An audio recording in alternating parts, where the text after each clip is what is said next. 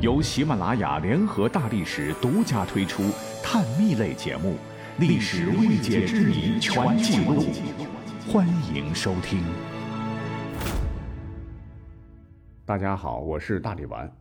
古人认为，人是大自然的一部分，自然也是人的一部分。所谓“天地运而相通，万物总而为一”，天人合一的思想便一直贯穿着中国人的历史观。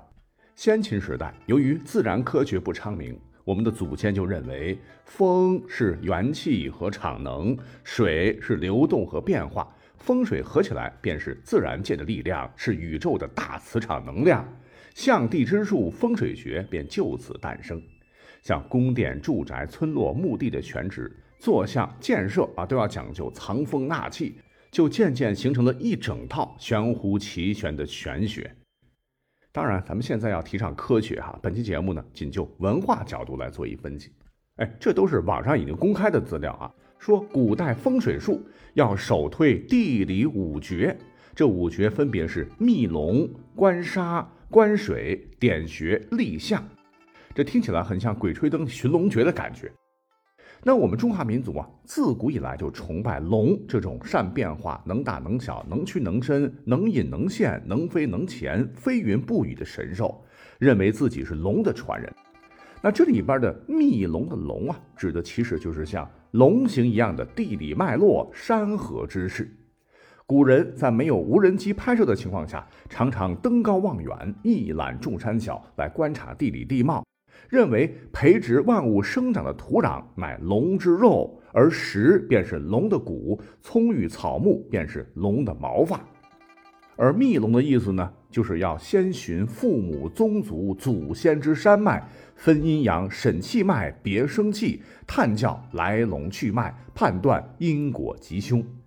简单来说吧，古人认为的龙脉呢，就是指的龙般飘忽爱险的山脉之意。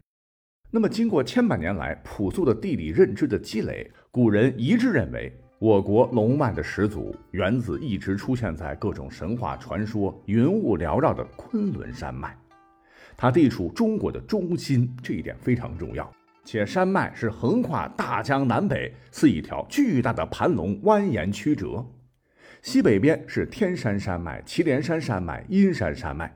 北边有阿尔泰山、贺兰山、大小兴安岭、长白山与之相伴而行，而西北、西南边便是唐古拉山、喜马拉雅等著名山脉。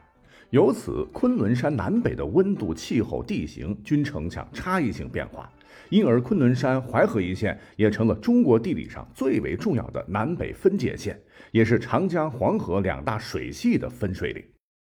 那沿着这条波澜壮阔、气势奔腾万里的山脉主体，也就是龙身的主体，我们从地图上俯瞰，你就会发现，途经了不少帝王之气浓厚的古代都市，例如长安。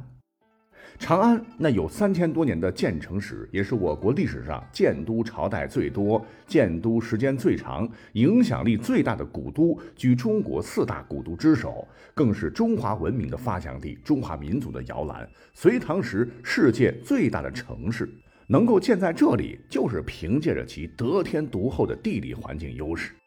而要根据整个龙脉来看，那更了不得，先后有西周、秦、西汉、新莽、东汉。西晋、前赵、前秦、后秦、西魏、北周、隋、唐十三个王朝在昆仑一脉建都。那更加神奇的是，在昆仑山的北坡，大自然鬼斧神工，众多河流汇聚在这里，使得黄河最大支流渭河奔腾不息。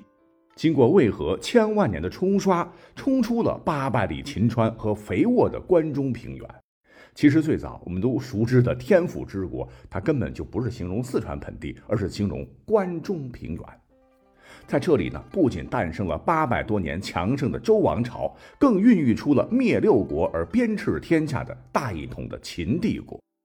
那古人认为，正是由于秦岭气势如虹、风水宝地，秦岭之下才会出现我国历史上第一个统一的国家。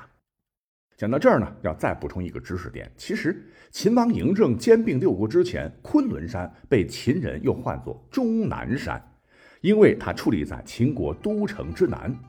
而秦始皇登基称帝之后，迷信的他认为高大威严的昆仑那蕴藏着帝王之气，给予了他一统天下的无穷力量。他是御笔一挥，将终南山，也就是昆仑山，改为秦岭。秦岭一名一直延续至今。话说公元前二百一十年，秦始皇突然去世，遵照其遗愿，其被埋葬于秦岭的骊山。其实啊。不光只有史上一直神秘莫测的秦始皇陵在这儿，秦岭还一直流传着一句老话，叫“八百里秦川，十万古墓”。从皇帝陵到唐敬陵，从皇家贵胄到王公大臣，所有的人都相信昆仑山，也就是秦岭，乃是风水学中国的中华龙脉。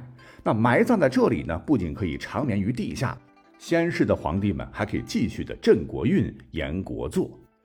那皇帝以下的人物埋骨于此，也必能福荫子孙。那也使得这里古代高等级墓葬林立。就因为这个关系吧，那现在很多的这个盗墓小说呢，都把焦点投射到这里。你像通阴阳两界的秦岭神树，隐藏千古秘密的龙岭迷窟等等，推波助澜的增加了秦岭的神秘色彩。不过呢，客观来讲，这些呢都是古人的一厢情愿罢了。像是西周末年，周幽王魏博褒姒一笑，葬送了西周王朝。秦始皇煞费苦心，大修陵寝于此，想传位二世、三世、四世，直至无穷。不过最终导致民心溃散，落得二世而亡的惨剧。综上，也使得拥有充沛的自然禀赋、人口资源的秦岭，成为古代豪杰们激烈争夺并死后争相归葬的第一龙脉。